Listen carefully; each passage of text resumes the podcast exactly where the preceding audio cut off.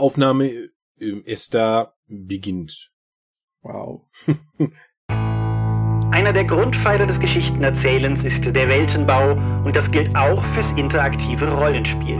Doch wie genau baut man eine Welt? Unser Thema heute, Episode 165 des Dorpcast.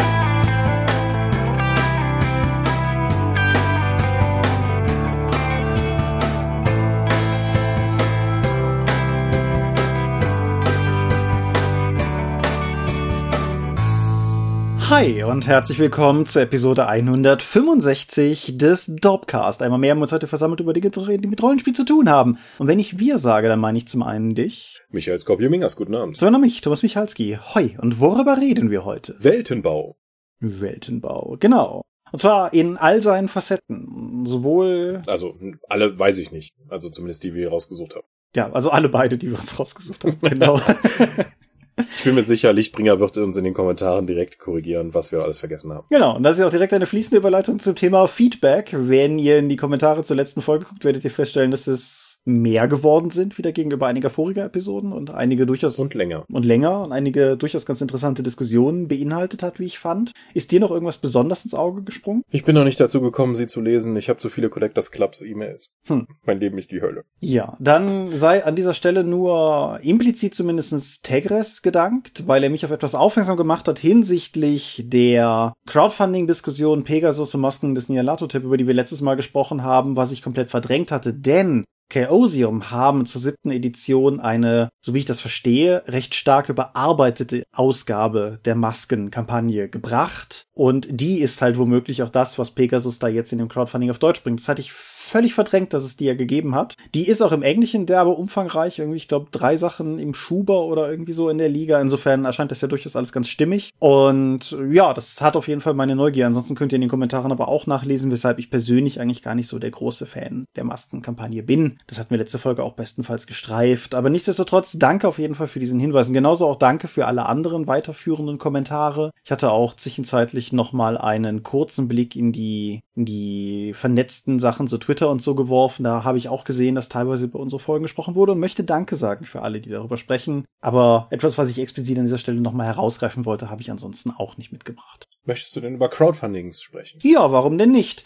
Da gibt es eins, das man erwähnen könnte, ist mal wieder eines aus, aus Ulysses eigenem Hause. Unsere amerikanischen Kollegen haben das nächste The Dark Eye Crowdfunding auf den Weg gebracht. Das ist Gods of Aventuria. Und Gods of Aventuria ist wie man sich denken kann, das Crowdfunding rund um die englische Ausgabe zu dem, was bei uns aventurisches Götterwirken ist. Und wie immer bei den Dark Eye Crowdfundings hängen da noch diverse andere Projekte dran oder Produkte dran, die jetzt vielleicht nicht in, in erster Näherung direkt was mit dem Götterthema zu tun haben. Der Abschluss der Theaterritterkampagne auf Englisch zum Beispiel. Und wer sich dafür interessiert, also wer den deutschsprachigen Dorpcast hört und das dringende Bedürfnis hat, seine englischsprachigen Ausgaben des genuin deutschsprachigen Schwarzen Auge Rollenspiels zu erwerben, ja, könnt ihr machen. 215 Unterstützer sind es bisher. Das Ganze Ganze wird auch noch laufen, wenn diese Folge hier online geht, allerdings nicht mehr allzu lange. Ich glaube, an dem darauffolgenden Dienstag endet es dann. Wir sind derzeit bei fast 40.000 Dollar, aber da geht bestimmt noch was. Und mehr Crowdfundings wiederum haben wir eigentlich auch gar nicht. Also wären uns zumindest nicht bewusst. Genau. Dann habe ich aber noch zwei andere Sachen, die man an der Stelle kurz erwähnen könnte. Vorletztes Wochenende war die Ulysses Online Convention und ja, war soweit ganz cool. Ich hatte ein, ein Panel-Beitrag gewissermaßen. Das hatte ich in der letzten Folge ja nur angerissen, weil auch als wir die letzte Folge aufgenommen haben, die Details noch gar nicht hundertprozentig klar waren. Aber ich habe mit Jason Carl und Martina Outstar Sich gesprochen, die beide bei Paradox Interactive arbeiten und dort für Vampire und die Welt der Dunkelheit in der fünften Edition zuständig sind. Und ja, wir haben uns mehr oder weniger einfach eine Dreiviertelstunde ganz gemütlich über die Welt der Dunkelheit unterhalten und uns gegenseitig erzählt, erzählt, warum wir die awesome finden. Und ich fand es ganz cool. Habe ich das Gespräch auf Magus gebracht? Ja, natürlich. Aber auch da, also es, es, es ging primär um Vampire und die Welt der Dunkelheit im Allgemeinen. Mir sagt unser Ulysses Studioleiter, dass wenn dieser Dorpcast online geht, auf YouTube auch unser Gespräch verfügbar sein sollte. Wenn ja, werde ich es unten in den Show Notes verlinken und dann könnt ihr euch da einfach mal eine eigene Meinung bilden. Ich fand es auf jeden Fall ganz cool, aber Achtung, ist auf Englisch. Hm. Ja, ich habe Jason Karl ja letztes Jahr auf der GenCon gesprochen, ist fast ein Jahr her. Nur mal kurz, hallo, wir sind die Deutschen, die euer Spiel machen, so mach mal ein Foto hier mit Dominik, beiß ihn. Und das hat er abgelehnt, weil er meinte, das passt nicht zu seiner Marke.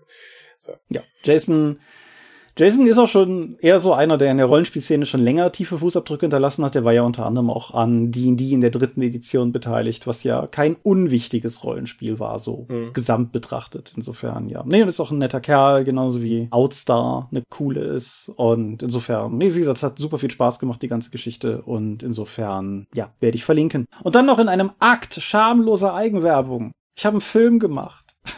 Mm. Dagonet ist ein nicht ganz zehn Minuten langer Fantasy-Kurzfilm, angesiedelt in unserem LARP-Setting Contra, was allerdings unerheblich für das Verständnis des Films ist. Es ist einfach nur ein naheliegender Backdrop, weil, haha, Bogen zur Folge, ich keinen großartigen Weltenbau betreiben muss, weil ist ja schon quasi alles da. Uh.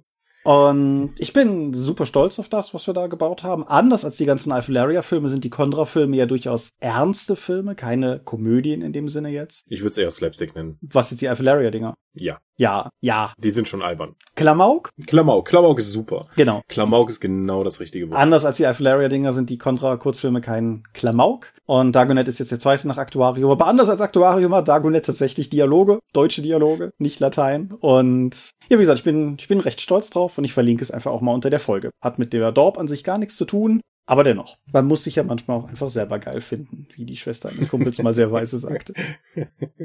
So, und in diesem Sinne, wenn du nichts mehr hast, wären wir bei den Medien angekommen. Ja, machen wir das doch. Möchtest du anfangen? Ja, warum nicht? Ich habe letztes Wochenende Uncharted 3 gespielt. ja, okay. Ja, gleiche Prämisse wie bei Uncharted 2. Ich musste vorbeikommen und dann auch dieses Spiel spielen. Wir sind jetzt an dem Punkt, wo wir das eigentliche Ziel von ihr erreicht haben, nämlich nächstes Mal dann Uncharted 4 zu spielen, damit ich das Vorwissen habe. worauf ich mich so einlasse. Uncharted 3, 3 äh, geht wieder um Nathan Drake, den leicht tollpatschigen, liebenswerten Typen, der ständig überall runterfällt und sich dann wehtut, aber trotzdem dann noch weitermacht und dann hunderte von Menschen erschießt. Ich habe das inzwischen auch mal nachrecherchiert, wie viel das pro Teil sind und es sind so in den, so 500 bis 600 Leute, die man tötet. Pro Teil. Dieser, pro Teil. in jedem dieser leichtherzigen, sympathischen kleinen Abenteuerspiele. Uncharted 3 dreht sich jetzt darum, dass man eigentlich los ist, um eine versteckte Stadt zu finden, die angeblich Nathan Drakes Vorfahre in großen Anführungszeichen, nämlich der große Seefahrer Drake, eben irgendwo im Jemen gefunden haben soll, angeblich. Und man hat dann wieder seine Tour de Force durch verschiedene Teile der Welt, also exotische Dinge wie ein Wald in Frankreich, aber auch Syrien, Jemen, also es geht jetzt auch in den arabischen Raum, nachdem man dann in Frankreich eine alte Kreuzfahrerburg auseinandergenommen hat. Das ist ein Merkmal der gesamten Reihe und von Nathan Drake. Überall, wo er war, sind danach Kulturschätze unwiederbringlich verloren, in Brand gesetzt und zusammengefallen. Ah, und das macht das macht er auch hier. Das ist eine gute Tradition im Abenteuergenre. Ja, so am Ende des dritten Teils, als sie schon wieder eine neu entdeckte Stadt untergehen und zerbrechen sehen, frage ich mich schon, was ist eigentlich euer Geschäftsmodell? Ihr seid ja angeblich Diebe, die Artefakte irgendwo rausbringen vor Auftraggeber und dafür sich dann dick auscashen lassen. Aber bis jetzt machen sie immer nur Sachen kaputt. Es gibt im dritten Teil, während man die Messingstadt sucht, wo angeblich dann Djinne begraben wurden, oder auch Imram, die Säulenstadt und noch ganz viele andere Namen, die diese Stadt haben soll. Ne neben Nathan Drake ist noch eine Geheimorganisation hinterher. Und das sind bis jetzt, glaube ich, die schwächsten Feinde der ganzen Reihe, weil deren Motive und deren gesamte Organisation ist relativ unklar über die gesamte Erzählung hinweg. Das sind halt irgendwie eine böse Geheimorganisation von Briten. Die haben mysteriöse Ziele und machen das seit hunderten von Jahren. Und sie wollen auch in diese Stadt. your kann man machen. Aber sowohl die Oberschurkin, ihr Handlanger und auch die gesamte Organisation sind gegenüber dem zweiten Teil, der schon schwachen Schurken hatte, nicht so stark ausgeprägt. Insgesamt finde ich die Story schwächer und auch die ganze Motivation der Charaktere, da Dinge zu tun und auch diese Stadt, die weniger im Fokus steht, als es Shangri-La im zweiten Teil war. Der dritte Teil leidet auch ein bisschen darunter, dass er immer noch diese blödsinnigen Kämpfe hat. Ich habe zum Ende hin habe ich wirklich fast den Controller gebissen, weil es so absurd ist in einer untergehenden Stadt, dass die Geheimgesellschaft Leute einfach noch auf mich schießen und mich aufhalten wollen. so, so, okay, Leute, euch fällt schon auf, was gerade um uns passiert. Äh, könnt ihr bitte aufhören, konstant mit Raketenwerfern und Granatwerfern auf mich zu schießen, während ich hier versuche, in Deckung zu gehen? Äh ja, die Kämpfe sind nach wie vor nicht das Highlight. Sie haben jetzt, es sind aber weniger intensiv als in den ersten Teilen. Es gibt jetzt so eine Batman-artige Prügelsequenzen, wo dann alle möglichen Gegner nach und nach wie gute 80er Jahre Ninjas dann auf dich zukommen, damit du sie nach und nach verprügeln kannst. Und Nathan Drake verprügelt auch einfach mal 12 bis 15 Leute hintereinander, so wie Batman. Mhm. Wenn Batman das macht, ist das okay. Wenn Nathan Drake das macht, stelle ich mir schon ein paar Fragen. Ach. Ja, insgesamt sowas wie der Panzerüberfall in dem Bergdorf im zweiten Teil war ja ein absolutes Highlight Highlight, meine Güte, das habe ich immer noch so gut vor Augen. Im dritten Teil gibt es diese Highlights, also sie haben mich zumindest nicht so abgeholt. Das Spiel hat immer noch ein hervorragendes Pacing. Also du hast ruhige Momente, dann hast du wieder haarsträubende Action, wo Sachen, wo du durch zerfallene Schlösser läufst, wenn dann bricht noch dazu Feuer aus, dann kommen noch Spinnen und dann schießt jemand auf dich und da ist halt immer irgendetwas los. Für, für mich mit jemandem, der zumindest leichte Höhenangst hat, ist das auch in Videospielen ein Problem und sein Nathan Drakes wildes Geklettere und Runtergefalle ist nicht leicht für mich in vielen dieser Szenen, macht aber trotzdem immer noch Spaß. Der dritte Teil ist kein schlechtes Spiel, das möchte ich nicht sagen. Er fällt allerdings neben dem hervorragenden zweiten Teil doch sehr stark ab. Auch wenn man bedenkt, dass das Finale irgendwie so ein bisschen unbefriedigend ist, wenn man bedenkt, dass es eine ganze Weile lang eigentlich der Abschluss der Trilogie war, bis sie dann so überraschend, äh, überraschend in Anführungszeichen, diese sehr erfolgreiche Reihe mit einem vierten Teil fortgesetzt haben, den ich aber noch nicht gespielt habe. Ja, insgesamt Story und Charaktere sind nicht so stark wie in den alten, wie in den vorherigen Teilen, beziehungsweise im zweiten Teil. Das merkt man aber vor allen Dingen an der Fallhöhe gegenüber dem zweiten Teil. Ansonsten wäre das immer noch alleinstehend ein sehr guter Titel. So bleibt er allerdings schwach, genauso wie mit vielen Fragen, die ich gegenüber der Story habe. Wenn man am Anfang sieht, wie dein Mentor-Charakter, das ist die übergreifende Story, dass der Sully, der dein Mentor-Charakter und du Nathan Drake dann eben so eine Vater-Sohn-Beziehung haben und was sie eigentlich ausmacht. Und am Anfang sieht man dann, wie Sully in äh, jüngeren Jahren dann in ein Museum einbricht, ein äh, oder während der Öffnungszeiten dann einen Schlüssel dort nachmachen lässt, um dann später für seinen Auftraggeber einzubrechen und dann trifft Nathan Drake die dann in der Nacht in diesem Museum und die die gehen einfach rein. So, warum hat er diesen Schlüssel für diese Vitrine nachmachen lassen, wenn die einfach sich nachts Zugang mit 20 Leuten in dieses Museum verschaffen können? Das sind so Kleinigkeiten, wo ich mich dann frage, so, hä? So, so, wo so ein bisschen an der Suspension of Disbelief gekratzt wird, was die Charaktere und die Story angeht. Ja, aber insgesamt kann man das schon machen. Alles klar. Neugierige Frage, wenn du Höhenangstprobleme auch in Videospielen hast, wie kommst du mit Assassin's Creed klar? Alter. das ist ja schon lange kein Kletterspiel mehr. Mhm. Aber so Assassin's Creed 2 in Venedig durch die Kathedrale zu klettern im Innenraum. Ich, als ich das damit fertig war, war ich komplett mit kaltem Schweiß durchnässt. das war aber auch wirklich eines der krassesten Ergebnisse, weil ich habe ja auch noch Angst vor Fallen. Und selbst wenn man die und viele von den Elementen ist halt, dass du irgendwie dann kurz runterfällst, dann fällt irgendwie eine Leiter dann runter und dann kannst du an der Stelle dann als Save Point sozusagen dann wieder dann neu hochklettern. Aber wie oft man da runterfällt, also Oh, nee, also das ist besser geworden, auch durch die Assassin's Creed Spiele sozusagen als Selbsttherapie aber das ist gar nicht mehr so relevant, das Rumklettere, wie das zum Beispiel Uncharted jetzt macht. Assassin's Creed ist weitestgehend ein Kampfspiel geworden. Ja, okay. Wo wir schon von absurden Höhen sprechen, sprechen wir doch über Bioshock Infinite. Uh. Bioshock Infinite ist der dritte Teil der Bioshock Videospielreihe. Die zählt Bioshock, Bioshock 2 und Bioshock Infinite.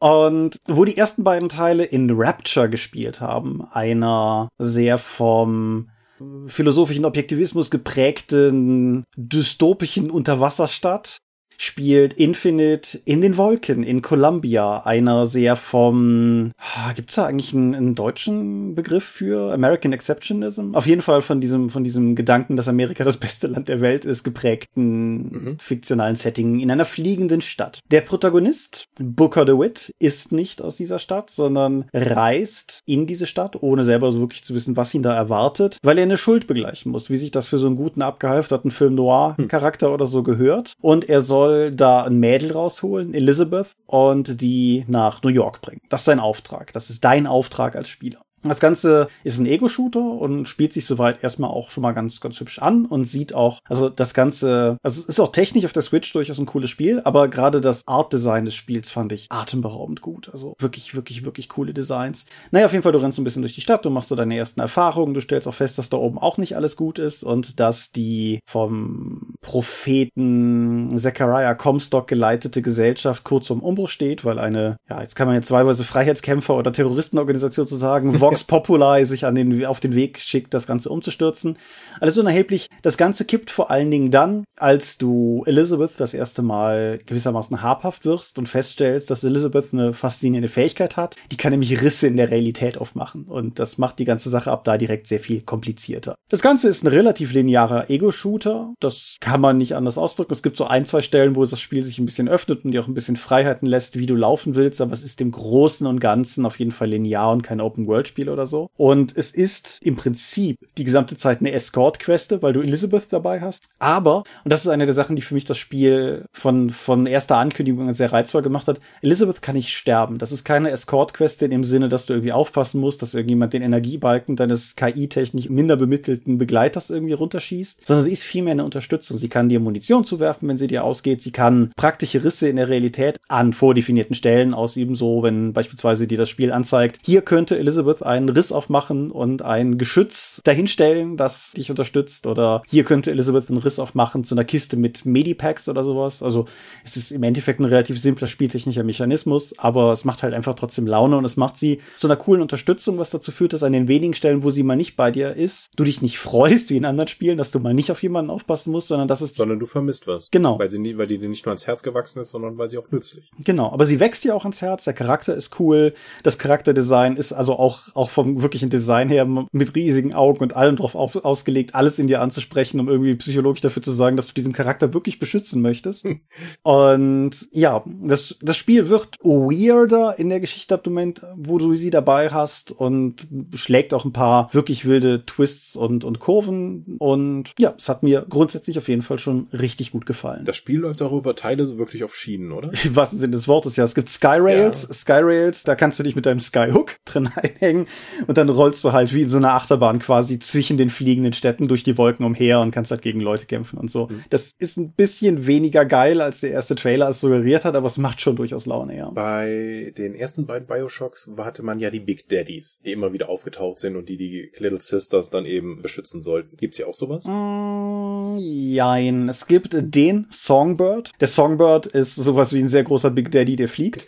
Davon gibt's aber nur einen, der auch nur in geskripteten Events auftaucht und dessen Aufgabe ist es halt, Elizabeth zu beschützen. So ist, äh, eine gewisse Parallelität also drin, die ist auch mhm. gewollt und da gibt's auch Plotgründe und so. Aber es gibt aber trotzdem eine Menge cooles Gegnerdesign. Es gibt irgendwie Minigun tragende Statuetten der Founding Fathers von Amerika, also der Gründerväter, Aha. die so Steampunk-mäßig aufgezogen sind. Also die haben auch hinten so Zahnräder und so ein Uhrwerk und die sind auch von hinten sehr viel verletzlich. Also wenn du in die Zahnradmechanik schießt, gehen die sehr viel schneller kaputt. Und die sagen auch patriotische Sprüche, während die irgendwie auf dich zulaufen und dich mit ihren Miniguns jagen. Sowas gibt's. Es gibt einen Gegnertyp, der taucht nicht oft auch, aber den fand ich super creepy. Der hat im Prinzip einen gesichtslosen Helm, wo allerdings an den beiden Außenseiten so wie so riesige Hörrohre rausragen. Und der ist für Schleichsequenzen halt effektiv da. Wenn du den halt triggerst, dann ruft er halt weitere Gegner hinzu. Aber allein das Design von dem Dinge ohne Gesicht sind ja tendenziell immer gruselig und das nimmt der hier auf jeden Fall auch mit. Spielt das denn in der gleichen Welt wie Bioshock? Ja, komme ich, komm ich gleich zu. Ah. Eine Sache, die ich nur einfach sagen möchte, gerade bei Konsolenshootern, aber ich habe lange nicht mehr bei einem Spiel so viel Spaß gehabt zu snipern. Das Ding hat ein Scharfschützengewehr und es hat einfach nur Laune gemacht vom ganzen Handling.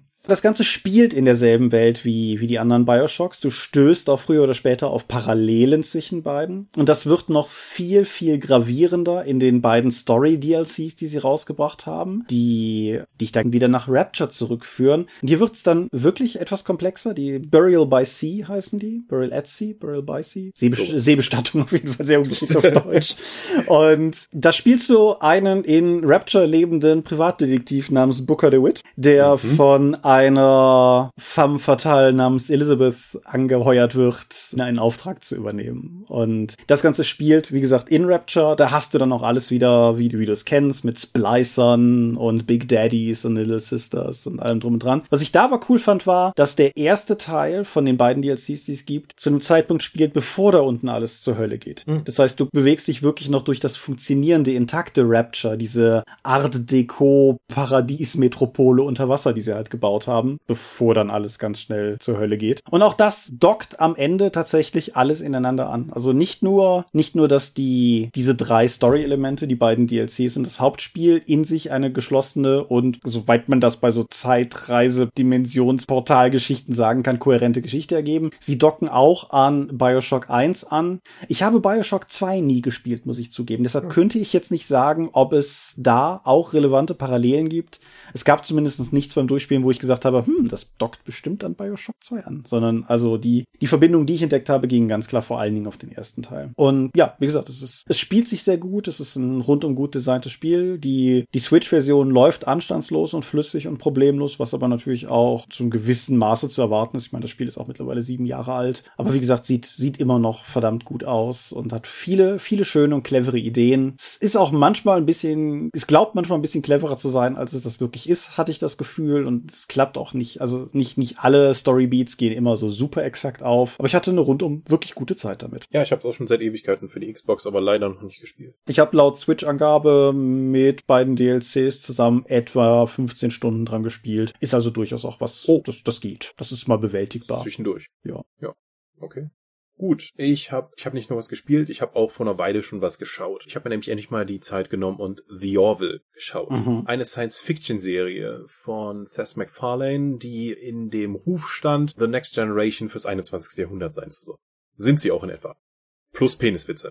Und das ist ein bisschen irritierend. Das ist so das erste, was ich immer von The Orville gehört habe, dass der Humor zu platt sei und dass das so komisch wäre und das muss man schon irgendwie mögen. Und ja, am Anfang ist das schon ein bisschen sehr derb. Das wird zum Verlauf der ersten Staffel aber dann noch ein bisschen entschlackt und zum zweiten Staffel findet man viel weniger, aber es verschwindet nie ganz, dass das eigentlich so eine Science-Fiction-Comedy-Serie ist. Aber das auf den Comedy-Aspekt zu reduzieren, halte ich für total unangebracht. Denn der ganze The Next Generation-Gedanke ist doch sehr klar zu sehen. A, die Kulissen sind billig.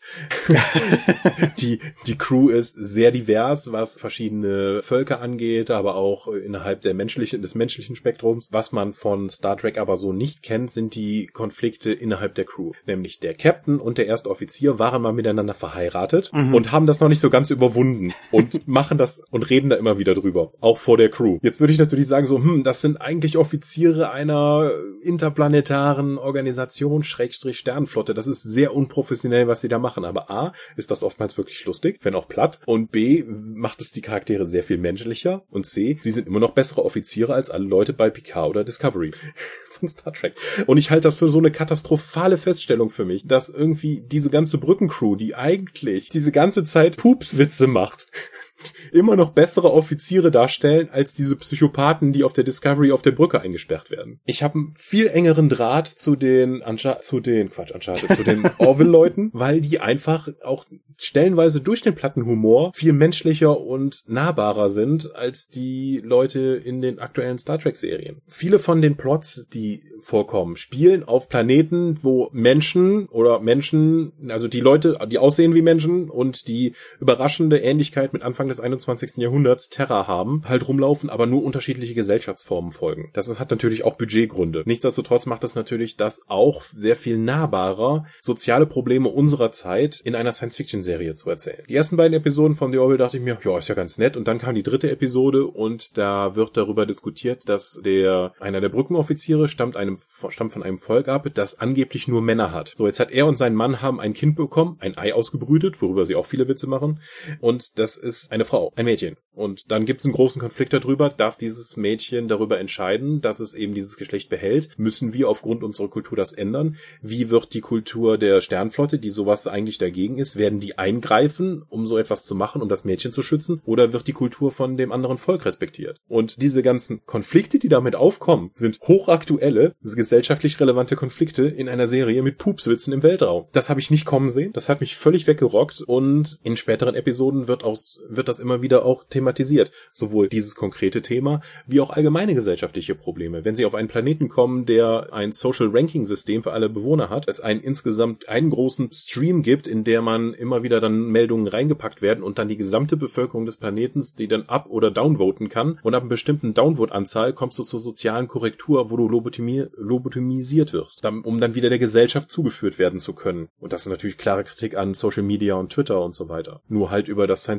Science-Fiction-Sieb durchgedrückt. Ja, und sowas findest du halt immer wieder. Und ich fand das wahnsinnig erfrischend, das nochmal so in dieser Form zu sehen, dass es eben nicht diese zynische Zukunftsvision ist, sondern das sind Forscher, die auf andere Planeten kommen und die Geschichten spiegeln halt gesellschaftliche Probleme unserer Zeit wieder. Ja, das ist, das ist halt auch so, ja, mein Punkt bezüglich der neuen Star Trek Serien, die ich ja durchaus beide mag. Aber auch, auch wenn Seth MacFarlane halt ja prinzipiell der Family Guy und American Dad Mensch ist oder so, aber ja, der Optimismus und tatsächlich zu einem gewissen Maße das periodische im Sinne von halt Monster der Woche oder, oder im Plot der Woche Geschichten oder sowas, sind für mich halt immer zwei Dinge gewesen, die Star Trek immer ausgezeichnet haben mhm. und deren Abwesenheit in den neuen Serien ja mich nicht stört. Aber ich habe große Hoffnung, dass die, dass die neue kommende Enterprise-Serie mit, mit Captain Pike, ich hoffe, dass mhm. die in diese Nische vorstoßen wird, weil das ist was, was mir wirklich fehlt. Mhm. Und ja. Also The Orville hat auch übergeordnete Plot, aber die sind halt immer eher so im B-Plot bei den meisten Episoden mit dabei und der A-Plot ist halt dann die Episode, um die es gerade geht. Und auch The Orville hat Drama zwischen den einzelnen Personen und Weiterentwicklungen der Charaktere über persönliches Drama, was dann eben passiert. Aber es ist halt nicht nur wie bei Discovery oder Picard, wo ich nur die Sozialprobleme der psychisch gestörten Besatzung dann irgendwie miterleben muss, sondern ja, das sind einfach nette Leute im Weltraum, die versuchen, ihr Leben zu leben. Es gibt eine Menge Gastauftritte von Star Trek Schauspielern, mhm. manchmal auch nur sehr kurz, nur so eine Minute in der ganzen Episode. Die sind auch nicht tragend, aber es ist schön, die Leute dann nochmal zu sehen. Und einer der besten Elemente oder eine der besten Szenen für mich innerhalb der zwei Staffeln war, als sie ein, eine Meldung von einem Planeten als Erstkontaktsituation bekommen und der Captain nur völlig aufgeregt fragt, ob schon ein anderes Schiff unterwegs ist, was dann verneint wird und der, die ganze Crew dann informiert, dass sie eine Erstkontaktsituation haben und sie die ersten sind, die dahin können, um das eben zu machen.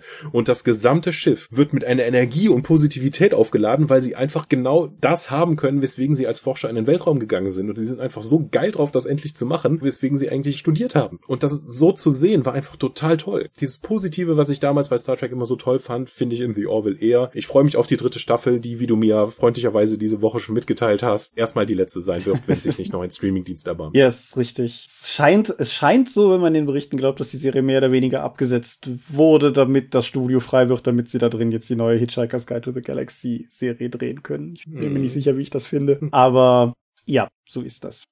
Wo kann man es hier gucken? Habe ich es auf. Ich glaube, ich habe es auf Amazon Prime gesehen.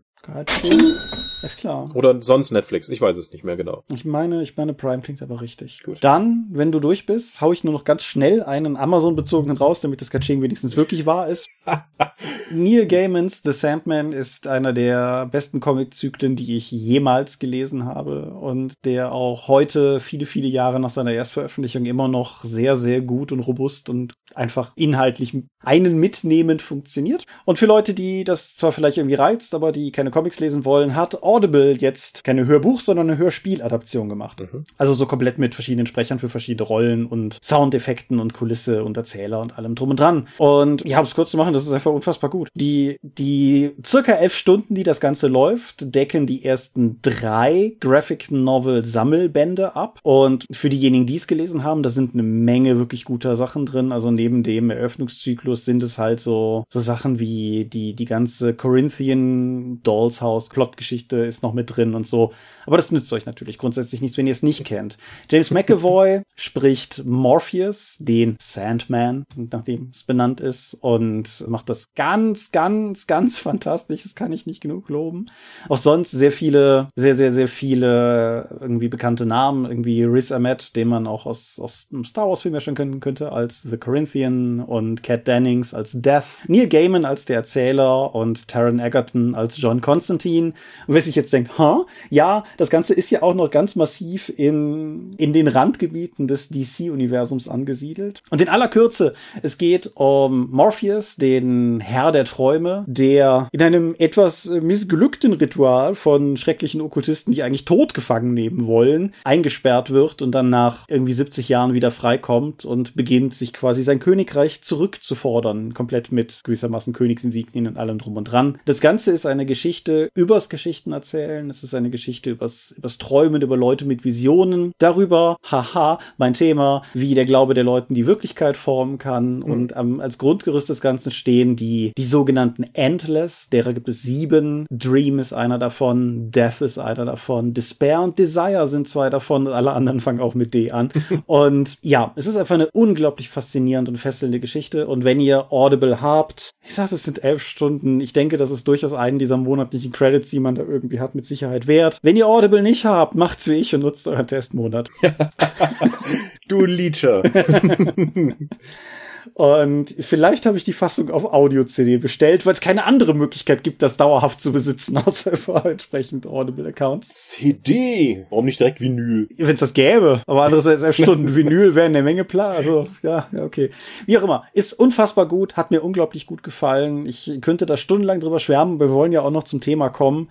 Es ist, ich weiß, ich weiß nicht, ob es eine Geschichte medienunabhängig gibt, die ich mehr mag als die tatsächlich. Sandman ist so unglaublich gut. Ja. Du hast es ja auch vor 100 Jahren gelesen. Ja, ja, ich, ich fand's auch toll. Ja. Aber Transmetropolitan ist auch noch, ist einfach bei mir höher im Kurs. Ja, das ist auch durchaus ein sehr guter Comic. Aber ja. Ja, das, das holt mich einfach thematisch mit seiner Bösartigkeit mehr. Ja, und, und das hatte ich dir zwischendrin ja auch geschrieben, das vielleicht so als letztes. Ist auch durchaus interessant. Ich habe Sandman das erste Mal gelesen, da dürfte ich im Zivildienst gewesen sein, irgendwie mit knackigen 18 Jahren oder so. Und jetzt irgendwie fast 20 Jahre später sich nochmal auch durch ein neues Medium nochmal aus einem neuen Winkel dran nähernd. Also die Adaption ist sehr werkgetreu, die Dialoge sind großteilig tatsächlich aus den Sprechblasen und selbst viele der Szenenbeschreibungen sind de facto adaptierte Formen der Skripte, die Gaiman damals den Comiczeichnern gegeben hat. Mhm. Und Okay, das wäre nämlich jetzt noch eine offene Frage von mir gewesen. Wie funktioniert denn ein sehr visuelles Medium wie ein Comic, das ja auch die Grafik als erzählerisches Medium nutzt, denn im Hörbuch ja, also oder im Hörspiel? Es ist, ist recht interessant, weil, also wie gesagt, es gibt zum einen Neil Gaiman als den Erzähler und das ist gewissermaßen die übergreifende Erzählerstimme, der häufig halt auch quasi in, in oberster Instanz spricht. Aber da ja in Sandman auch viele Geschichten erzählt werden, ist es häufig auch so, dass die Erzählertätigkeit an den übergeht, der sie erzählt. Und Mhm. bis hin zu Punkten, wo es ja auch manchmal unzuverlässige Erzähler sind, was darüber natürlich auch gut funktioniert. Und ja, vieles, vieles funktioniert über diese Erzählerbeschreibung, vieles funktioniert auch einfach über die Audiokulisse, also irgendwie sowas wie Autotüren, die aufgemacht, zugeschlagen werden, Türen, die geöffnet und so weiter. Ne? Das, das lässt sich ja alles recht gut machen und das funktioniert ganz gut. Und an ein, zwei Stellen bin ich mir auch nicht ganz sicher, ob es immer exakt im Wortlaut im Comic folgt, aber was weiß ich, wenn du ein schnappendes, scharfes, splotschendes Geräusch hörst und einer schreit danach, mein Fänger, dann hast du halt auch eine Idee, was da gerade passiert sein könnte, so. Und auf der Ebene. Okay. Aber ich habe die Dinger beim Wandern gehört. Ich habe zwar danach ab und zu einen Comic aus dem Schrank geholt und nochmal reingeguckt, aber ich habe die beim Wandern viel gehört. Und du kannst anhand der Erzählung, du hast sehr präsent Bilder im Kopf durch das einfach, was der, was der dir schildert. Vorkenntnisse des Comics sind nicht erforderlich. Nee, aber was ich gerade noch sagen wollte, die, die Perspektive jetzt irgendwie circa 20 Jahre später nochmal drauf zu haben, lässt einen halt auch nochmal ganz neue Nuancen erkennen. Das heißt, insofern einfach nur für euch, falls ihr das vielleicht ähnlich wie ich vor vielen Jahren mal gelesen haben solltet, nehmt es einfach als Einladung mit, weil so die Zeilen, eine hatte ich dir auch geschickt, wenn Death, also der personifizierte Tod, gegenüber ihrem Bruder Dream bedauert, dass die Leute so ein schlechtes Verhältnis zu ihr hätten, wäre hingegen sie ihn, den Traum, ihr immer willkommen heißen würden und er daraufhin nur lakonisch meint, und dabei bin ich der viel schlimmere von uns beiden. Dieser, dieser Gedanke, dass Träume schlimmer sind als der Tod, haut mit Ende 30 viel härter zu als mit kurz vor 20 so. Und da waren viele so Momente drin, wo ich einfach gedacht habe, das ist ein ziemlich, ziemlich kluges, ziemlich kluges Stück Literatur. Und insofern, ja, Sandman einfach gut und wir schon viel zu lange dran. Da habe ich noch behauptet, das ging schnell. Ja, du kannst ja das im Schnitt alles rausholen. Ach, ich muss es ja sowieso ausbaden. Insofern, ja. Lass uns doch über Weltenbau reden. Genau, das war unsere Idee. Wir wollten damit einsteigen, dass wir erstmal darüber reden, wie man strukturell einen Weltenbau angehen kann und dass es da zwei aus unserer Sicht grundlegende Unterschiede gibt. Nämlich zum einen der Geniegedanke, irgendjemand sitzt in seinem Keller und schreibt das perfekte für ihn erschaffene Setting dann eben auf. Und zweiter Teil wäre dann ein kooperativer Settingbau, sei es nun mit der eigenen Gruppe fürs Rollenspiel oder auch sowas wie ein Autorenruhm bei einer Serie. Ja. Ich muss an, Raum, ich- Schreiberraum, Writers Room, Writers Room. ja. Ich muss an dieser Stelle direkt relativieren. ja, Weil das geht ja gut los. wie du das gerade skizziert hast. In der Sache ist es richtig, in der Färbung weiß ich nicht, ob ich das so stehen lassen möchte. Weil, weil, ja, die Unterscheidung, die du oft gemacht hast, ist korrekt. Die, diese beiden Varianten sind, denke ich, die extremeren Pole von etwas, was natürlich in gewisser Weise auch Spektrum sein kann. Aber ich weiß nicht, ob das mit dem Geniegedanken, das ist ein schöner, griffiger Begriff und ich denke, dass das trifft auch in vielen Fällen zu. Aber da steckt ein, ein selbstgefälliger Allmachtsanspruch drin, der, glaube ich, nicht zwangsläufig auf jeden zutrifft, der daheim sitzt und denkt, ein Setting zu schreiben. Und auch diese Implikation, dass er das perfekte Setting schreiben würde, ist, glaube ich, nicht zwangsläufig gegeben, weil vielleicht will er auch einfach nur, vielleicht hat er einfach nur eine Geschichte zu erzählen und will dafür halt ein Setting machen. Und ob das, das muss dafür ja gar nicht perfekt sein, das muss ja nur für seine, seine Geschichte. Das muss ja nicht mal für eine Geschichte sein, ne? Das ist richtig. Für seine Geschichte. Das wäre ja schon, das wäre schon eine Eingrenzung. Ja, aber vielleicht will er auch einfach nur ein Setting machen oder vielleicht hat er auch einfach nur Ideen und schreibt die auf oder sowas. Also Also dieser, mhm. dieser Genius-Gedanke, ja, ich bin, ich bin ja auch jemand, der das sehr schrecklich findet, dass wir gerade im deutschen Kulturraum dieses, dieses Bild immer noch auch in, in Schulen und so unglaublich proklamieren von diesen, diesen unfassbaren Meisterdenkern, die dann einfach da sitzen und irgendwann irgendwie Faust aufs Papier kübeln oder so. Aber wie gesagt, ich denke, das muss nicht der einzige Grund sein. Vielleicht ist es aber auch nur Selbstschutz als jemand, der das Setting für Mystics of Mana geschrieben hat und sich an dieser Stelle einfach nicht sagen lassen möchte, weil Mystics of, also Megaterra ist bestimmt nicht das perfekte Setting. Ich hoffe aber, es ist ein gutes Setting. Mhm. Und wir konzentrieren uns ja natürlich auch auf Weltenbau für Spiele. Ja. Und nicht für, also das wird unser Fokus drauf liegen. So, was ist denn der Vorteil, wenn du jetzt nur ein Autor hast? Hier redet keiner rein. Genau. Es gibt eine Idee, die wird so umgesetzt, wie der Autor das möchte. Genau. Was ist der Nachteil? Das gleiche. Das ja, niemand redet hier rein. Ja. Weil normalerweise hast du immer Lektoren und Feedbackgeber, die dir dann sagen so, ja, das könnte aber eigentlich noch besser sein. Oder ich finde die Idee mit den Kristallmenschen total toll, aber sollte es in deinem Setting nicht um Blutvergießen gehen. Merkst du was? Kristallmenschen bluten nicht. So, oh, scheiße, das stimmt. Ja. Ja, aber auch, auch nicht mal auf so einer extremen Ebene, aber auch ich kann es ja, ich kann es sowohl von beruflichen Situationen sagen, wo ich mit, mit anderen Leuten zusammen Rollenspielprodukte für Ulysses entsprechend irgendwie besprochen habe. Ich kann es, aber zum Beispiel auch einfach von dem, von der Art und Weise sagen, wie wir über viele, viele, viele Jahre unser Lab-Setting Condra gepflegt haben. Das halt, das war meistens eine Gruppengeschichte. Und du hast es so oft, dass einer sagt, okay, pass mal auf, ich habe mir was überlegt hier so und so. Und sofort der nächste sagt, oh, das ist geil. Was hältst du davon, wenn du auch noch? Das, das muss kein konfrontativer Prozess sein, das kann auch ein additiver Prozess sein. Das halt einfach mhm. immer noch Leute weitere Ideen haben. Irgendwie so, ja, hör mal, wo du das gerade sagst, ich habe doch neulich das und das gelesen, passt das nicht, wenn wir das klauen und ein bisschen anpassen und so. Und Sind wir damit aber nicht schon an einem Punkt, wenn addiert wird, dass wir beim kooperativen Weltenbau sind und nicht mehr beim Einzelautoren? Durchaus, aber wir, wir waren ja bei der Trennung von dir redet keiner rein oder so und ich wollte einfach nur sagen, also dieses Reinreden muss nicht mit erhobenem Zeigefinger und besserwisserig sein, sondern kann, wie gesagt, auch mhm. durchaus kollaborativ erfolgen. Aber ja klar, trotzdem ist natürlich der Vorteil, also ich, ich hoffe zumindest, beispielsweise, wenn wir jetzt mal bei Megaterra als Beispiel bleiben, dass wenn Leute das lesen, es gibt ja so ein paar sehr eindeutige rote Fäden, herbstrote Fäden, die sich durch Megaterra ziehen, wie der Weltenherbst und wie alles, was dahinter steckt und so. Und ich hoffe einfach, dass es eine sehr hohe Kohärenz hat einfach, weil es halt alles auch aus einer Hand kommt. Und mhm. es läuft dann natürlich gleichzeitig auch Gefahr, dass es alles ein bisschen, im Englischen würde man sagen, samey. Ich weiß nicht, ob es ein schönes umgangssprachliches Deutsch ist, aber das ist alles so ein bisschen, bisschen gleichsam ja, ein bisschen sehr, sehr einheitlich einfach ist, genau. Hm, ja. Wenn man das natürlich mit mehreren Leuten im Autorenbereich schreibt, gibt es ein ganz anderes Problem. Streit. Ja. Weil, wie alles, wenn verschiedene Leute dann versuchen, ihre Ideen durchzudrücken. Wie hast du das schon mal erlebt? Also so gemeinsames, kooperatives Welten bauen oder schreiben. Also jetzt explizit den Konfliktteil meinst du, oder? Ja, wenn du sowas hast. Ansonsten mhm. allgemeiner. Kannst du ein positiv, du bist ja dafür da, positive Beispiele zu bringen, Thomas. Ich, ich weiß nicht, ob sich das zwingend ausschließt. Also ich glaube an einen gewissen Wert von Streit. Damit meine ich nicht den, man fängt an, sich mit Büroutensilien zu bewerfen und unflätig zu beschimpfen, Streit, sondern tatsächlich einfach das nicht einer Meinung sein. Mhm. Ich denke, da ist durchaus ein gewisser Wert drin und es ist ja manchmal auch durchaus gut, wenn irgendwie, wenn man jemanden hat, der jetzt tendenziell gegen eine bestimmte Idee ist und stark gegen eine bestimmte Idee argumentiert, weil der im selbst wenn er im Endeffekt quasi nicht in Anführungsstrichen gewinnt, er definitiv dabei hilft, diese Idee wasserfest zu machen, indem er halt auf Probleme hinweist und das entsprechend auch die Dynamik erzeugt, dass Leute, die für diese Idee sind, natürlich auch Argumente dafür bringen, warum diese Probleme keine kritischen Probleme sind. Und wenn all sowas dann zu einem späteren Zeitpunkt nochmal auftaucht, beispielsweise im LARP oder beim Pen-Paper-Rollenspiel, in den ja auch noch interaktiven Echtzeitsituationen am Spieltisch, dann hat man dieses Problem vielleicht einfach schon längst gelöst und denkt nicht dann in dem Moment, huh, okay, das ist doof. Hm. Das ist natürlich immer dann ein Problem, wenn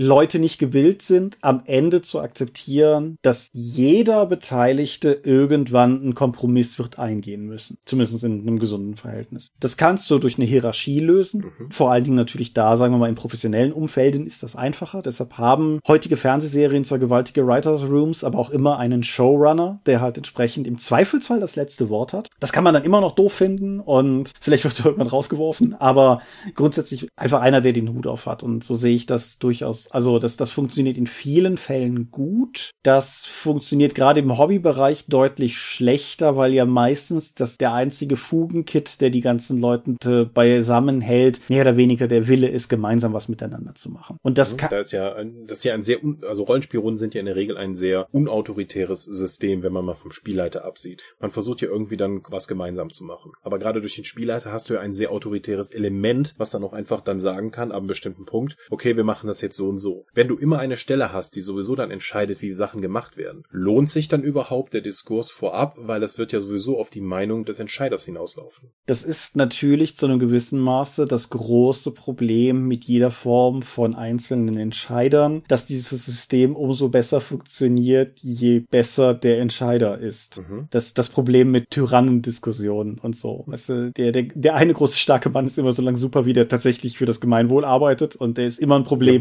wohlwollende Herrscher. Genau. Und es ist halt immer ein Problem, wenn er halt tatsächlich ein Tyrann ist und das Ganze an sich reißen will. Und das, das ist ein sehr starkes Wort, das man vielleicht auch nicht in diesem Sinne verwässern sollte. Aber gleichzeitig gibt es ja durchaus tyrannische Spielleiter. Das haben wir auf Conventions, glaube ich, alle schon mal irgendwie gesehen. Und ja, wenn, wenn du halt jemanden hast, der, dessen offensichtlich, ich unterstelle jetzt einfach mal oder überspitze, aber dessen Selbstwertgefühl ein bisschen daran liegt, dass er diese Allmacht über seine Runde behält. Wie gesagt, vielleicht einfach nicht mit solchen Leuten spielen. Aber mhm. wenn man wenn man letztendlich davon ausgeht, dass ein Spiel, ein guter Spielleiter, zumindest in dem Sinne, wie ich es persönlich definieren würde, halt auch immer den Spaß der ganzen Gruppe im Auge hat, mhm. dann auch durch, durchaus durch Techniken, die wir hier schon besprochen haben, wie Dinge wie nicht Nein sagen, sondern Ja, aber. Das geht auch für Ideen, nicht nur für, also für größere Weltenideen oder sowas und. Nicht nur für Spielleitung. Genau. Ja, ich war ja ganz begeistert, als ich damals bei Felix Mertikat bei seinem kreativen Wochenende von King Raccoon Games war, weil ich, der hat ja da eine, eine Technik vorgestellt zum gemeinsamen kreativen Arbeiten, die ich ja dann auch für den Savage World Setting Bau dann umgesetzt habe. Mhm. Wo dann einfach mehrere Leute dann Ideen reingeben können. Dann gibt's eine Runde, wo Leute dann Ideen, die auf dieser Tafel stehen, dann streichen können. Und dann wird gemeinsam definiert von jedem, was sind die Kernelemente, die wir jetzt eben besprechen sollen, indem die nochmal eingekreist werden. Und dann hast du eigentlich eine sehr effiziente Art, tatsächlich Weltenbau kooperativ zu gestalten, die strukturiert ist. Und am Ende kommt irgendwas dabei raus, was ein Kompromiss ist. Und das kann positiv sein oder aber auch negativ. Mhm. Weil ich habe meine Erfahrung mit diesem System ist zumindest immer, dass alle Leute irgendwas haben, wo sie sich drin wiederfinden können, weil sie auch dran teilgenommen haben. Und es fühlt sich dann eher an, als wäre es ihr gemeinsames Setting, was sie dann am Ende dann da gebaut haben. Das dauert auch nur eine halbe Stunde. Da kann man also direkt danach noch spielen. Das war auch die Idee dahinter. Einer meiner Ex-Kollegen hat mir diese Woche geschrieben, dass er das jetzt auch mit seiner Runde ausprobiert hat. Und am Anfang waren die so, ah, ich weiß nicht, das, äh, lass uns mal irgendwas Vorgefertigtes spielen. Ich weiß nicht, ob ich so kreativ bin. 20 Minuten später.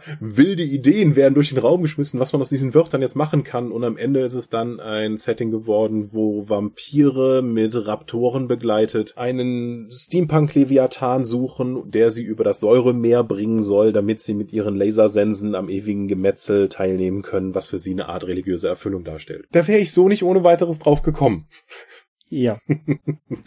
und ich denke, für zwei, drei Sitzungen ist das bestimmt total spaßig. Wenn es danach diesen Trash-Faktor dann einmal durch ist, kann man sagen, okay, machen wir jetzt ein neues Setting nach diesem System und spielen das eben durch. Vielleicht haben wir jetzt mehr Bock auf irgendwas Ernsteres. Da, ja. Aber das wird ja dann eben in diesem gemeinsamen kooperativen Prozess dann eben rausgearbeitet. Da wäre jetzt auch tatsächlich eine ernsthaft wissenssuchende, aber gleichzeitig kritische Frage von mir angebracht, nämlich, hast du mal erlebt, dass bei diesem System was Ernstes rauskommt? Es tendiert dazu, tatsächlich albern zu werden. Allerdings spiele ich, habe ich das immer wieder mit neuen Leuten gemacht, die einfach mal dann aus ihren gegebenen Settings ausbrechen wollten, um einmal einfach weirden Shit zu spielen. Und Savage Worlds gibt dir halt die, die Mechaniken dafür an die Hand. Viele von den Settings sind entweder völlig überdreht, wenn es dann eben so cartoonig, wenn es eben ins Alberne geht, aber es ist dann halt nicht dein Setting. Und das kannst du dann eben einfach mal spielen, zwei, dreimal machen, dann ist das dann, dann ist das Alberne halt durch, das hat sich abgenutzt, dann möchte man irgendwas mit mehr Substanz spielen. Entweder baust du dann das Setting, das du dann gebaut hast, mehr aus, eben du gehst in die Breite, oder du machst ein neues Setting. Mhm. Ja, aber das, das ist tatsächlich auch mein Eindruck, den ich von all den Erzählungen rund um dieses System bis jetzt gewonnen hatte. Und wo ich zumindest auch, auch für euch höre, es ist ja nicht so, als wenn wir dieses System hier nicht schon mal besprochen und nicht schon in Ulysses-Videos demonstriert hätten und so. Würde mich interessieren, ob Leute damit Erfahrung haben, wo, sagen wir mal, ein ernsteres Setting bei rausgekommen ist. Weil nichts gegen Crazy Shit. Crazy Shit ist großartig. Das ist, das bedient, glaube ich, eine ähnliche Nische wie, wie viele Runden Fiasco das, glaube ich, zum Beispiel auch machen oder sowas. Einfach mal, mal mit ein bisschen mehr Ansage auf die Kacke hauen oder so. Aber ich frage mich halt, ob es im ernsteren Bereich auch funktioniert. Es müsste eigentlich, der Theorie nach müsste es das tun, aber mir fehlt es, mir fehlt es so an Beispiel einfach. Mhm, kann ich verstehen. Das kommt wahrscheinlich auch darauf an, mit welchen Leuten du spielst. Mhm. Wenn ich jetzt mit Achim sowas wie Inspector spiele, dann wird daraus keine, kein relevant tiefes Rollenspiel dann dabei rauskommen oder das schlimmste Rollenspiel oder andere Sachen, die mit erzählerischem, narrativen Fokus arbeiten, bei denen du dann eben per Telling auch Elemente der Spielwelt dann definieren kannst oder auch Fate. Fate kann, Fate hängt halt weniger von der Mechanik, sondern vielmehr von der Gruppe ab, mhm. in der du spielst. Das stimmt, ja. Und genauso ist das halt auch beim Settingbau. Ja, ich, ich habe, ich habe Fate-Runden gespielt mit unfassbaren emotionalen Finalen und ich habe Runden gespielt, wo Leute Aspekte hatten wie, wenn ich den Cowboy-Hut aufhabe, geht's rund. Und dementsprechend, ja, die, die, ja. Ja, insofern, wie gesagt, also ja, auf einer rationalen Ebene, beziehungsweise auf einer theoretischen Ebene kann ich das alles unterschreiben. Mhm. Mir fehlt halt nur tatsächlich das Beispiel. Deshalb wäre ich neugierig, eines mhm. zu hören. Es funktioniert halt auch, wenn du, also das ist auch ein System, was ich immer benutze, wenn es dann auf Cons geht oder so. Und da haben die Leute, wollen einfach mal, wie gesagt, den crazy Shit ausprobieren, weil es eben keine, nicht die, nicht die ernste, langanhaltende Drei-Jahres-Kampagne ist. Mhm, wäre die nächste Frage gewesen. Ich, ich denke, ich habe den Eindruck, dass es ein System, das sich eher für kurze Sachen eignet. Mhm. Ich weiß nicht, ob du es anders siehst, aber. Ich sehe das auch erstmal so. Ja, wie gesagt, wenn du wenn alle Leute dann irgendwie total begeistert sind und dann irgendwie noch Ideen weiter einbringen, geht es ja in die Breite. Und irgendwann hast du dann so ein, sagen wir mal in Anführungszeichen, reguläres Setting, weil einfach dann Sachen immer weiter dazu addiert werden und dann werden auch andere Aspekte dann benannt ja. vertieft. Es ist natürlich auch, gerade wenn du, wenn du mit einer Gruppe ein Setting entwickelst, jetzt völlig ungeachtet, aus welchem System heraus es geboren ist, also aus welchem Bausystem heraus es geboren ist, wirst du früher oder später immer an den Punkt kommen, wenn es lang genug gegangen ist, an dem offenkundig wird, dass zwei beliebige Beteiligte der Gruppe vom gleichen Konzept unterschiedliche Vorstellungen haben. Mhm. Das haben wir bei Condra auch oft genug erlebt, dass du halt irgendwie, dass halt jemand in der Gruppe bei irgendeinem, was weiß ich, bei einem bestimmten religiösen Aspekt unserer fiktiven Religionen oder bei der Frage, wie viel, wie viel Dörfer das Land eigentlich hat, bei irgendwas merkst du halt einfach, nee, verschiedene Leute haben verschiedene Ideen gehabt, weil es bisher halt nie angesprochen wurde. Aber jetzt wird es halt angesprochen und sagen wir mal einfach, da, da ist ein gewisses Konfliktpotenzial drin. Das ist kein Konfliktpotenzial, was erwachsene, mündige, freundliche Menschen miteinander nicht problemlos lösen könnten. Aber das kann natürlich durchaus sein, bei so einem, gerade bei einem gewachsenen Setting, muss man sich, glaube ich, einfach, das geht wieder auf den Kompromisspunkt zurück. Man muss sich einfach darauf einstellen, dass es immer mal Punkte geben wird, wo man vielleicht einfach sagen muss, okay, hatte ich bis jetzt anders gesehen, aber okay. Hm. Ich denke, das ist aber einfach noch wichtig, um es mitzunehmen, sonst, sonst wird es früher oder später einfach zu weniger freundlichen Konflikten führen, fürchte ich. Hm. Jetzt sind wir aber schon von der Struktur tatsächlich in die Inhalte gerutscht. Ja, ich fürchte schon. Ist ja okay. Wie weit würdest du denn gehen? Wir haben jetzt gesagt, wir wollen vor allen Dingen definieren, dass dieses Setting für ein Spiel da ist. Mhm und weniger für einen Roman und dann eben eine Story zu erzählen und dann ist das gut. Sondern es müssen ja Leute mit dieser Welt auch interagieren können. Wenn du jetzt sagst, ist sowas wie die Core Story schon Teil der Welt? Gibt es einen, muss ich einen zentralen Konflikt in der Welt definieren oder mehrere? Nicht zwingend. Und ich glaube auch durchaus, dass du in Welten mit einem zentralen Konflikt auch Geschichten erzählen kannst, die sich gar nicht so sehr um diesen zentralen Konflikt drehen. Also so zentrale Konflikte, sag ich mal, sowas wie Zivilisation gegen Natur. So ein großes Imperium breitet sich aus und die naiven Barbarenvölker drumherum, wie man sich das eben vorstellt, begehren gegen dieses Imperium auf, weil sie ihren natürlichen Lebenswandel nicht aufgeben wollen. Also angen und das Imperium möchte sie hart zivilisieren.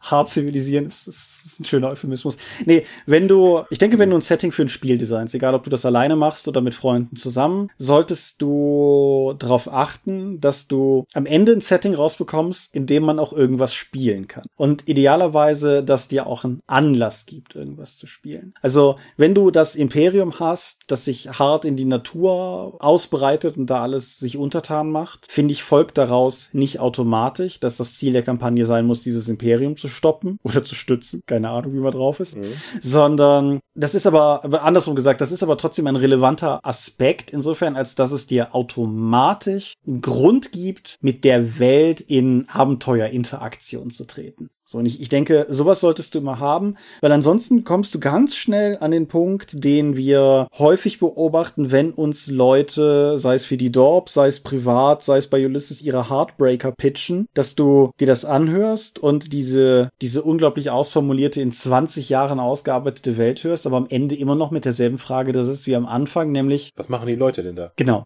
ja. Ja, ja, das, das passiert öfter. Und das, das mag, das mag realistisch sein zu einem gewissen Maße. Die Welt ist erschreckend arbiträr und auf eine sehr vehemente Weise sinnlos. Aber das ist für Geschichten nicht unbedingt ein gutes Fundament. Mhm. Das mag ein gutes Fundament für Hardcore-Simulationisten sein. Das ist diese Spieler mhm. von Rollenspielern, die ich am wenigsten verstehe. Aber. Was würdest du denn sagen? Dient die Welt einer Idee oder entwickelt sich dann das Spiel beziehungsweise die Idee aus der Historie der gewachsenen Welt, die du dann nach und nach beschrieben hast. Ich glaube, beides ist möglich. Ja, ja, aber was würdest du bevorzugen? Wenn du jetzt sagst, wenn ich dir jetzt die Pistole auf die Brust setze und sage, Thomas, entwickle eine Welt. Dann würde ich, A oder B? Würde ich mit der Idee anfangen, denke ich. Mhm. Okay. So, so. Also du sagst, bist jetzt keiner von den Vertretern, die sagen, ich habe jetzt, ich habe das auch schon erlebt, wo Leute dann sagen, hier, wir, wir haben die Kontinentalplatten am Anfang definiert, dann wie die sich über die Jahrtausende verschieben, damit wir hier und hier die Gebirge haben und daraus entwickeln sich dann Kulturen mit folgenden Völkerbewegungen. Würdest du sagen, ist, wenn mein Spiel jetzt um diese einen Konflikt dreht oder das Setting darum geht, brauche ich das ja alles nicht. Ich brauche keine realweltliche Historietiefe, um eben meine Idee des Spiels oder des Settings dann transportieren zu können. Nee, ich könnte mir höchstens vorstellen, dass es auf einer anderen Ebene funktioniert, nämlich nicht, dass ich diese ganze Simulation mache, sondern dass ich beispielsweise mir, dass ich in einer Doku oder auf einer Reise oder sowas auf einen bestimmten Landstrich stoße und über den zu der Idee komme und meine Fantasy-Welt eher so eine Extrapolation dieses Landstriches wird. Mhm. Aber selbst da ist am Anfang die Idee. Also wir reden hier von Weltenbau, aber es muss ja kein kompletter Welt sein, sondern es kann ja tatsächlich das Setting sein und das kann auch nur eine Insel sein. Genau, oder ein, ein Kontinent oder eine Stadt oder so. Dieser, dieser zwanghafte Gedanke in der Rollenspielszene, ganze Kontinente und Welten beschreiben zu müssen, ist ja auch nicht unbedingt zielführend. Also, das mhm. ist zwar irgendwie nett, aber es ist auch irgendwie nicht nötig. Also, wenn dein Ziel der Kampagne nicht zwingend ist, überall mal gewesen zu sein oder so und den Spielern dabei auch völlige Freiheit zu lassen, wohin sie gehen. Wenn du, wenn du irgendwie eine Hexenkampagne spielst, die irgendwie im Schwarzwald spielt, dann ist schon Hamburg völlig egal. Mhm. Und niemand interessiert sich über für Peking oder New York. So. Und für Fantasy-Kampagnen gilt das im Prinzip meiner Meinung nach eigentlich ähnlich. Wenn du, ich meine, Aventurien ist jetzt beschrieben, aber wenn du jetzt irgendwie die große Com-Kampagne spielst, kann es dir völlig egal sein, was mit den Firnelfen im Norden geht. So, das ist halt wirklich wirklich einfach unerheblich. Außerdem ein Spieler, der unbedingt den vierten Elfen spielen möchte, trotz der Ansage, dass die Kampagne da spielt. Ja, genau, ja. das ist so wie Achas im ewigen Eis oder so, das ist auf jeden Fall, genau. Mhm. Und das, ich hatte das, glaube ich, dir heute gegenüber im Chat schon mal so sinngemäß formuliert, als du kannst Herr der Ringe auch fantastisch lesen, ohne zu wissen, was zur Hölle Noldor sind. Mhm. So, und das gilt fürs Rollenspiel, denke ich auch. Das ist halt nett, wenn es da ist. Und ich bin auch immer durchaus ein Fan davon, ein bisschen mehr Setting auszuarbeiten, als das, was du wirklich tatsächlich nach vorne trägst, weil es dir häufig ja auch hilft, konsequente Entscheidungen zu treffen, wenn du selber so ein gewisses Verständnis dafür hast, wie die Zusammenhänge sind. Aber ganz ehrlich, in den meisten Fällen ist auch das egal. Mhm. Du musst ja auch Gedanken machen, wenn du dieses Setting baust, wie umfangreich soll es halt eben werden? Was habe ich eigentlich damit vor? Reicht es nur, diese 20 Seiten Setting-Beschreibung jetzt zu schreiben? Oder ist mein großes Ziel halt den Atlas zu haben, in der jede Straße mit 20 Seiten beschrieben wird? Um weil eben tiefere Beschreibung besser ist. Aber ich glaube, das geht schon zu sehr ins Detail. Was ich vorher nochmal fragen würde, das sind auch Sachen, die ich mir vorher gar nicht so Gedanken drüber gemacht habe. Wenn ich ein Setting definiere, muss ich mir dann auch entscheiden, soll das so divers, widersprüchlich und grau in allen moralischen Aspekten sein wie unsere Welt? Oder gibt es in dem Setting dann tatsächlich kosmologische Konzepte, die so etwas wie gut oder böse faktisch darstellen? Mhm. Ist es jetzt sozusagen nur sowas wie unsere Welt, nur mit Elfen und Zwergen? Oder funktioniert die Elfen, Zwergen und Magie? Oder funktioniert das ganze Setting komplett anders, weil halt Gravitation ausgeschaltet ist? Magie ist nur möglich, wenn Frauen sie wirken, also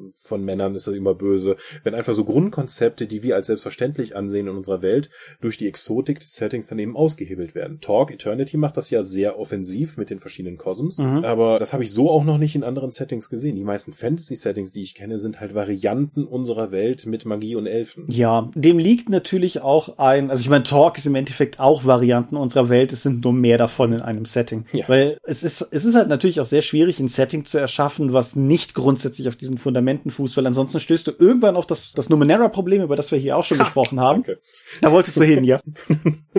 Aus reiner Bösartigkeit aber nur. Ja, ne, aber das Problem, dass es halt sehr schwierig ist, eine, eine bewusste Entscheidung als Spieler in einer Welt zu treffen, die du nicht begreifst. Mhm. Das ist auch ein Problem, was ich zum Beispiel mit, mit irgendwie Settings sehe, die sehr gezielt in so eine Surrealismus-Richtung gehen oder sowas. Das ist halt. Hast du Itras B inzwischen eigentlich gelesen? Nein, da hatte ich aber gerade tatsächlich auch drüber nachgedacht, ob ich, als ich das sagte, das ist eines derer Sachen, die ich demnächst tatsächlich mal lesen will, aber ich bin noch nicht ganz bis dahin gekommen. Mhm. Aber ja, ich finde, es ist, es macht, es macht es halt sehr viel einfacher, wenn du auf Elementen aufbaust, die wir kennen, die wir haben. Und gleichzeitig ist es natürlich auch super wichtig anzuerkennen, dass selbst wenn bestimmte Elemente von bestimmten Vorlagen adaptiert sind, das nicht zwangsläufig bedeutet, dass die in all diesen Punkten immer gleich sein müssen. So, ich, ich finde der, der unproblematischste, aber gleichzeitig eindeutigste Punkt, wo du es halt einfach merkst, sind Orks bei Warhammer im Vergleich zu Orks bei quasi allem anderen außer Warcraft, das die geklaut hat. So. DSA hat sehr andere Orks als Warhammer. Ja, das meine ich ja. Also Warhammer im Vergleich mhm. zu quasi allen anderen, weil diese großen grünen Klopper-Orks sind halt DSA mit seinen Schwarzpelzen, aber auch wenn du irgendwie bei D&D oder so bei den Orks guckst, das ist halt immer, also Warhammer Orks erkennst du einfach, wenn du sie siehst. Ja. Und trotzdem sind es halt erstmal Orks. Und auf dieser Ebene, denke ich, kannst du es mit jedem einzelnen Aspekt machen. Du kannst im Prinzip ein traditionelles Fantasy-Setting entwerfen, das Elfen, Zwerge und Orks hat und Elfen, Zwerge und Orks so verdammt schräg und komisch darin gestalten, dass es im Endeffekt doch wieder mit nichts mehr was zu tun hat. Oder du kannst ein total abstrus angestrichenes Setting designen, wo alles irgendwie freakig und seltsam ist, das aber von seiner, von seinen Mechanismen, nicht regeltechnisch, sondern einfach wie die Welt funktioniert, de facto dann doch wieder einfach nur so Fentelalter ist. Also ich, ich denke, mhm. da darf man, darf man Inhalt und Textur nicht verwechseln. Und wie würdest du das jetzt, wenn du ein eigenes Weltenbau-Ding angehst, dann aufziehen? Würdest du dann sagen, ich habe hier so eine Checkliste, so hier, ich habe hier meine 1 bis 10 Weirdness-Skala, heute, ich würde für das Setting, was wir heute entscheiden, gehe ich mal auf vier. So. Nein. Elfen tragen Plattenpanzer. Aber das Skandal. Und kämpfen mit Äxten. Genau, Elfen kämpfen mit Äxten und Zwerge sind so Schöngeister, genau. Zwei Klischees verkehren, die langweiligste Form von Innovation.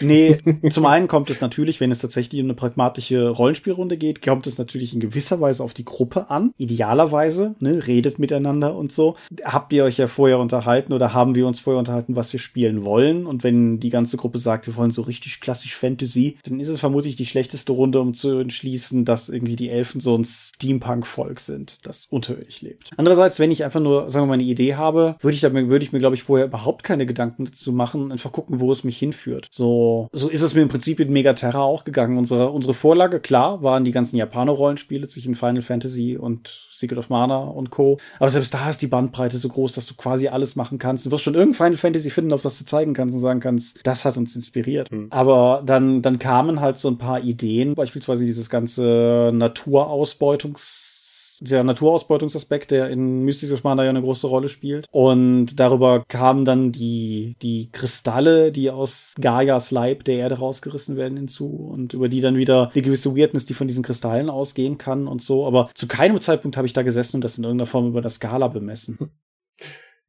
Du hast ja auch alleine geschrieben, Thomas. Das ist richtig, ja. Aber mhm. auch, auch durchaus bei Gruppendiskussionen habe ich es halt schon erlebt, dass an irgendeinem Punkt möglicherweise auch mal jemand sagt, hör mal, das ist ja alles schön und gut. Aber meinst du nicht, dass das langsam ein bisschen weit geht? Mhm. Deswegen finde ich im Weltenbau ist es so wichtig, das schriftlich zu fixieren. Mhm. Und auch gerade wenn man das mit mehreren Leuten macht, dann nochmal an die Tafel zu gehen, da drauf zu tippen und zu sagen, wie passt das hier zu, was wir am Anfang als Kern definiert haben. Ja ja, wir können jetzt noch über Götter reden und wie die eigentlich den gesamten Geografie-Scheiß, den wir am Anfang diskutiert haben, einfach mal aushebeln, indem die sagen, ich mag Eis, in diesem Land herrscht jetzt ewiger Winter. Pum weil ich das kann. Ja, also jeder, jeder, der über so einen geologischen Anspruch an seine Rollenspielwelt geht, darf Megaterra sich nicht lange angucken, da funktioniert nichts. Aber auch so Settings hatten wir noch im Vorgespräch darüber gesprochen, so wie Dragonlance irgendwie. Und als die Menschen die Götter lang genug angepisst hatten, nahmen sich die Götter einen flammenden Berg und warfen den nieder auf die Erde. So, ja, okay, cool. Ja, dann ist er jetzt da. Ja. Dieses Ereignis heißt in der deutschen Übersetzung ja nicht ganz umsonst. Die Umwälzung und dementsprechend, ja, dementsprechend ergibt da halt auch vieles einfach keinen Sinn mehr.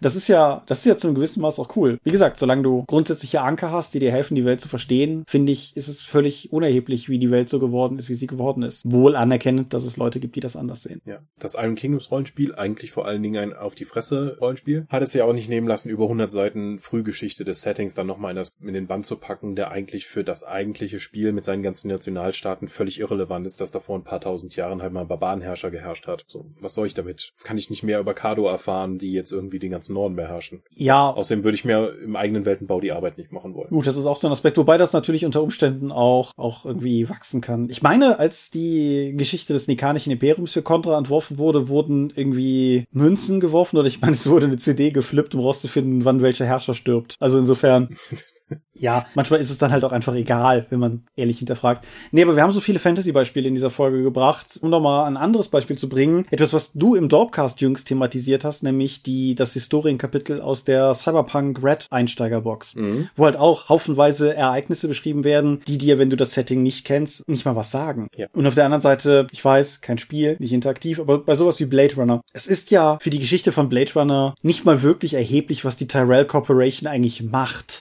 außer Replikanten. Und wie gesagt, es ist häufig bemerkenswert, wie wenig man braucht, damit eine Geschichte funktioniert. Mhm. Reduce to the max ist ja so ein Autorenleitsatz. Für Settings finde ich das schwierig, weil sie eben interaktiv sind und die Bedürfnisse der Spieler dann noch reinkommen. Und wenn halt ein Spieler oder eine Spielerin halt sagt, Elfen finde ich total toll, kann man dafür mehr machen, ich habe mir das so und so vorgestellt, dann wächst plötzlich dieser ganze Elfenbaum am Rand dann noch größer, den niemand eigentlich so groß vermutet hat, aber es ist sehr befriedigend für die eine Spielerin oder den Spieler, der das dann eben die ganze Zeit weiter definiert. Ja, aber ich, ich denke zum Beispiel an die zahlreichen Megakonzern-Auflistungen, die ja zum Beispiel Shadowrun auch hat. Mhm. Und ist ja auch durchaus cool, dass es diese großen Hauptkonzerne gibt, weil die halt ja auch in gewisser Weise ein Gesicht für das Setting sind und, und sowas wie Zelda Krupp und It's Technology, also Ares, das sind ja so Namen, die man mit Shadowrun auch verbindet.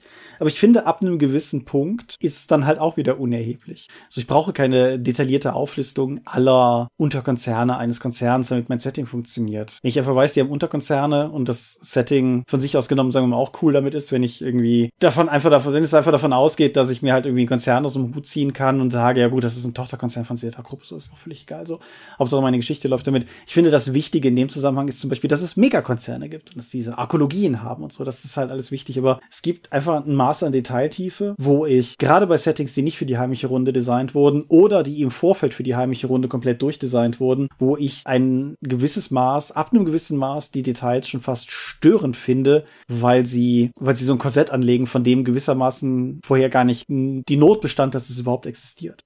Ich bin ja als Spielleiter grundsätzlich faul und wenn es einem Spieler oder einer Spielerin aus meiner Gruppe dann eben wichtig ist, lasse ich die gerne den ganzen Kram definieren, so wie sie möchte. Oder er. Ja, aber auch zum Beispiel, angenommen, angenommen, du designst eine eigene Kampagne mhm. und designst dafür ein eigenes Setting. Ich würde immer zu einem gewissen Grad spätestens sagen, ich überlege mir jetzt erstmal, wenn du, wenn du es im Vorfeld planen möchtest, was für Abenteuer will ich eigentlich erzählen? Was sind eigentlich die Geschichten, die ich machen möchte? Was brauche ich dafür? Mhm. Und wie muss eine Welt aussehen, dass ich es da reinpacken kann? Wie gesagt, du kannst ja vorher durchaus Grundzüge machen. Vielleicht hast du dich vorher schon entschieden, dass deine Welt im ewigen Eis spielt, dann wird die Wüste vielleicht ein Problem oder so. Aber das ja, das siehst du ja dann. Aber weißt du, das DSA-Aventurien-Problem, über das ja auch oft genug geklagt wird, dass du halt im, gerade im Mittelreich quasi nichts mehr machen kannst, weil auf der detailliertesten Karte, du kannst ja keine 100 Meter laufen, ohne in den nächsten Ort zu rennen, so ungefähr. Und ich weiß halt nicht, ob ein Setting wirklich so viel Details überhaupt braucht. Ich weiß, Leute lieben das. Leute, Leute lieben es, sowas auch nachzuvollziehen und nachzuverfolgen. Und Lore ist ja ein großer Grund, aus sich mit extern designten Settings irgendwie auseinanderzusetzen. Aber für die heimische Runde, wie gesagt, ich glaube, es braucht es einfach nicht. Ich weiß nicht, also es ist halt mehr ein konsumierender Gedanke mhm. und dann wiedergebender Gedanke und damit dann eben auch seine Befriedigung rauszuziehen. Aber wir wollen ja hier explizit über den Weltenbau sprechen und nicht über den Konsum von bereits detaillierten Settings. Ja, aber mein Punkt ist ja nur der, dass wenn du dein eigenes Setting designst, du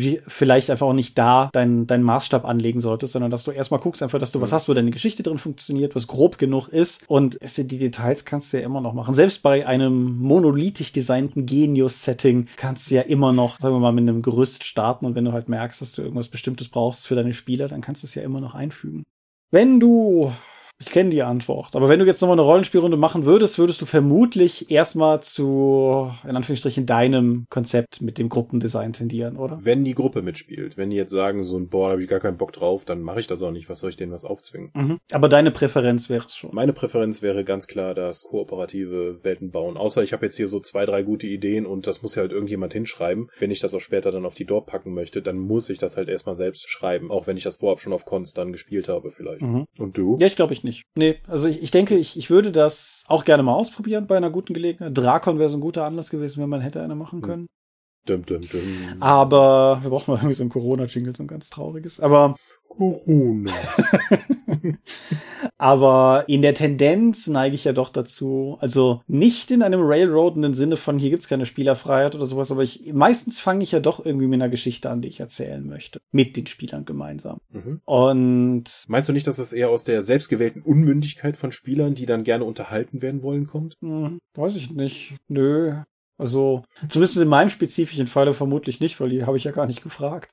Wir haben das neulich schon mal in der Folge sehr ähnlich thematisiert. Aber beispielsweise, als ich halt die Idee für diese Magus-Kampagne hatte, ich glaube, genau diese Worte habe ich ja schon mal gesprochen, aber als ich die Idee für diese Magus-Kampagne hatte, die ich demnächst mit Leuten spielen möchte, wenn man wieder konkret mit vor Ort mit Leuten was spielen kann, dann bin ich halt mehr oder weniger zu den Leuten hingegangen und habe halt gesagt, dass Magus das beste Rollenspiel der Welt und ich würde da gerne irgendwie so zehn Sitzungen mit euch spielen. Ich habe da eine Idee, habt ihr Interesse? Und so ist es bei mir eigentlich meistens. Das ist einfach der Vektor, aus dem heraus ich meistens mir selber Runden zusammensuche. Und ich glaube, bei uns in, im Umfeld ist es ähnlich. Irgendwie Achim, der ankommt und sagt, hör mal hier, ich habe mir das mal überlegt, ich würde gerne mal das Lied von Eis und Feuer Rollenspiel spielen. Und ja, wir haben unser Haus gemeinsam designt, aber die Umgebung des Hauses zum Beispiel kam vom Spielleiter. Oder selber Achim, der halt irgendwie gesagt hat, wir, wir machen eine nächste Kampagne, ich will in der Eifel spielen. Wollte mitmachen. So.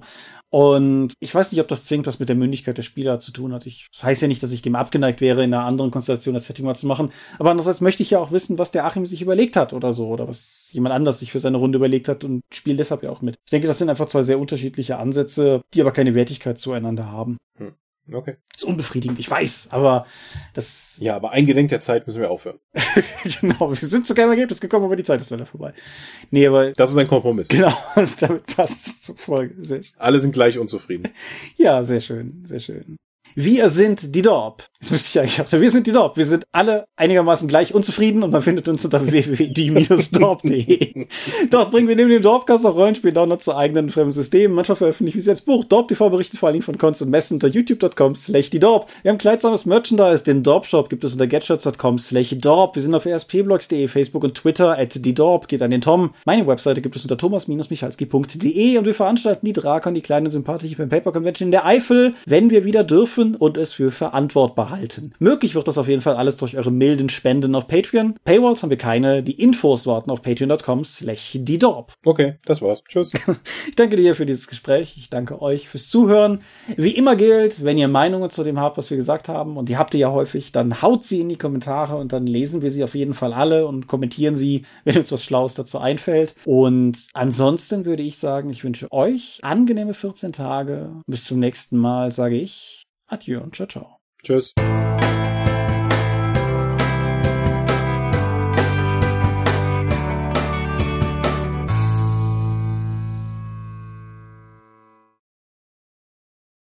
Was ein Ritt, wir brauchen kleinere Themen. Wir brauchen kleinere Themen, das ist völlig richtig, ja. Ja, ja, also macht mir einfach mal auf die Kommentare, was die Leute dann nochmal detailliert haben wollen. Oder gar nicht, dann hören wir einfach auf und machen abends wieder was anderes. Gucken Hamilton jeden Abend oder so dann. Das höre ich ja schon den ganzen Tag im Büro. Das kann ich mir nicht auch noch jeden Abend anschauen. Andererseits. Ja, in diesem Sinne würde ich auf jeden Fall sagen, ich drücke mal auf Stopp und äh, nee. ja, tu das jetzt einfach. Wie immer möchten wir euch an dieser Stelle für eure großzügigen Spenden auf Patreon danken, denn nur durch eure Unterstützung ist dieses Projekt in der heutigen Form möglich. Und unser besonderer Dank gebührt dabei wie stets den Dorp Ones, also jenen, die uns pro Monat 5 Euro oder mehr geben. Und im August 2020 sind das AT88, Aika, Alishara, Lambert Behnke, Big Bear, Gerrit Bonn, Bruder Tjorben, Andreas Korsten, Daniela, Daniel Doppelstein, Dorifer, Exeter, Michaela Fege, Björn Finke, Gens Dreckleser, Marcel Gehlen, Stefan Glück, Markus Greve, Alexander Hartung, Jörn Heimeshoff, Heinrich, Hungerhummel, die 100 Questen Gesellschaft, Dominik Koch, Lightweaver, Christoph Lühr, Angus MacLeod, Volker Mantel, Moritz Melem, Ralf Merck, Optus, Dennis Oswald, Fabian Recht, Arzach Rumpelgnorg, Ralf Sandfuchs, Philipp Schippers, Ulrich A. Schmidt, Oliver Schönen, Jens Schönheim, Christian Schrader, Rupert Sedelmeier, Alexander Schendi, Bentley Silberschatten, Lilith Snow White Pink, Sphärenmeisterspiele, Stefan T., Florian Steury, Sven, Technosmurf,